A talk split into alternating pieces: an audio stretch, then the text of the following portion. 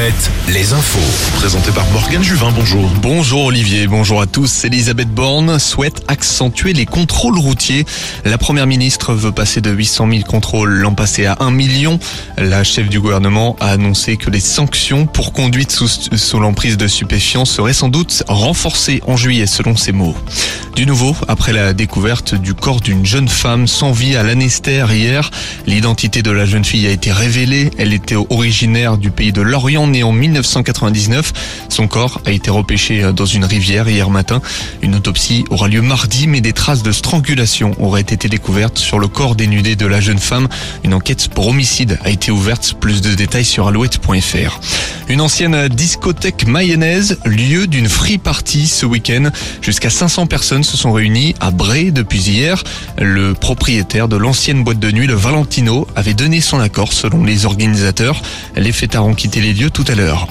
Les prochains jours seront déterminants concernant l'avenir du plastique.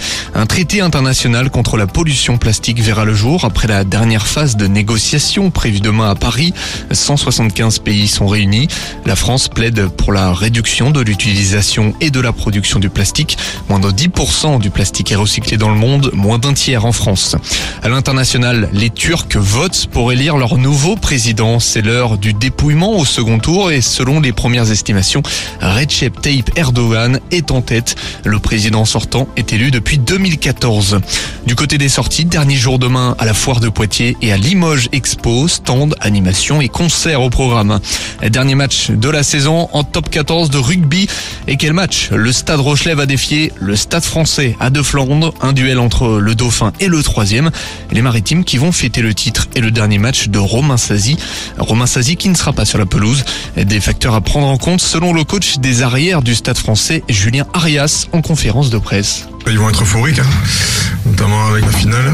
J'imagine que voilà, ils vont, ils ont aussi des choses à, fêter pour le pour le dernier match de certains de leurs joueurs. Euh, et puis aussi, ils ont maintenant un statut aussi de, champion de, double champion d'Europe à, garder. Donc euh, ça va être, euh, je pense, une, équipe qui sera hyper compétitive en face et qui aura envie de faire plaisir aussi à son public, encore de, qui va être, j'imagine, nombreux. Et surtout, voilà, pour les, joueurs qui vont terminer leur, leur dernier match à De Flandre puis aussi pour honorer cette, cette Coupe d'Europe. Donc ouais, ça sera un match compliqué. Les mots du coach des arrières du stade français, Julien Arias. Coup d'envoi à 21h dans un De Flandre à guichet fermé. Pour la 80e fois, Bordeaux-Bègle, de son côté, joue à Toulon. Victoire néerlandaise au boucle de la Mayenne, c'était la dernière étape jusqu'à Laval aujourd'hui. Au terme de 167 km, Arvid de Kijne s'est imposé devant le vainqueur d'hier Arnaud Desmar. C'est l'Espagnol Lascano qui remporte les boucles de la Mayenne. Il avait gagné la première étape. On termine avec le Grand Prix de Monaco en Formule 1. La pluie est venue perturber le GP en fin de course. Le néerlandais Max Verstappen s'est imposé dans la principauté. Grosse performance d'Esteban Ocon qui est arrivé troisième avec son Alpine. Pierre Gasly, lui, prend des points avec sa septième place. La météo. Retrouvez la météo avec les campings Chadotel. Des belles histoires de vacances, une histoire de famille. Quelques orages sont visibles en ce moment dans le Limousin. Retour à la normale demain. Retour au beau ciel bleu et aux températures très douces comme dans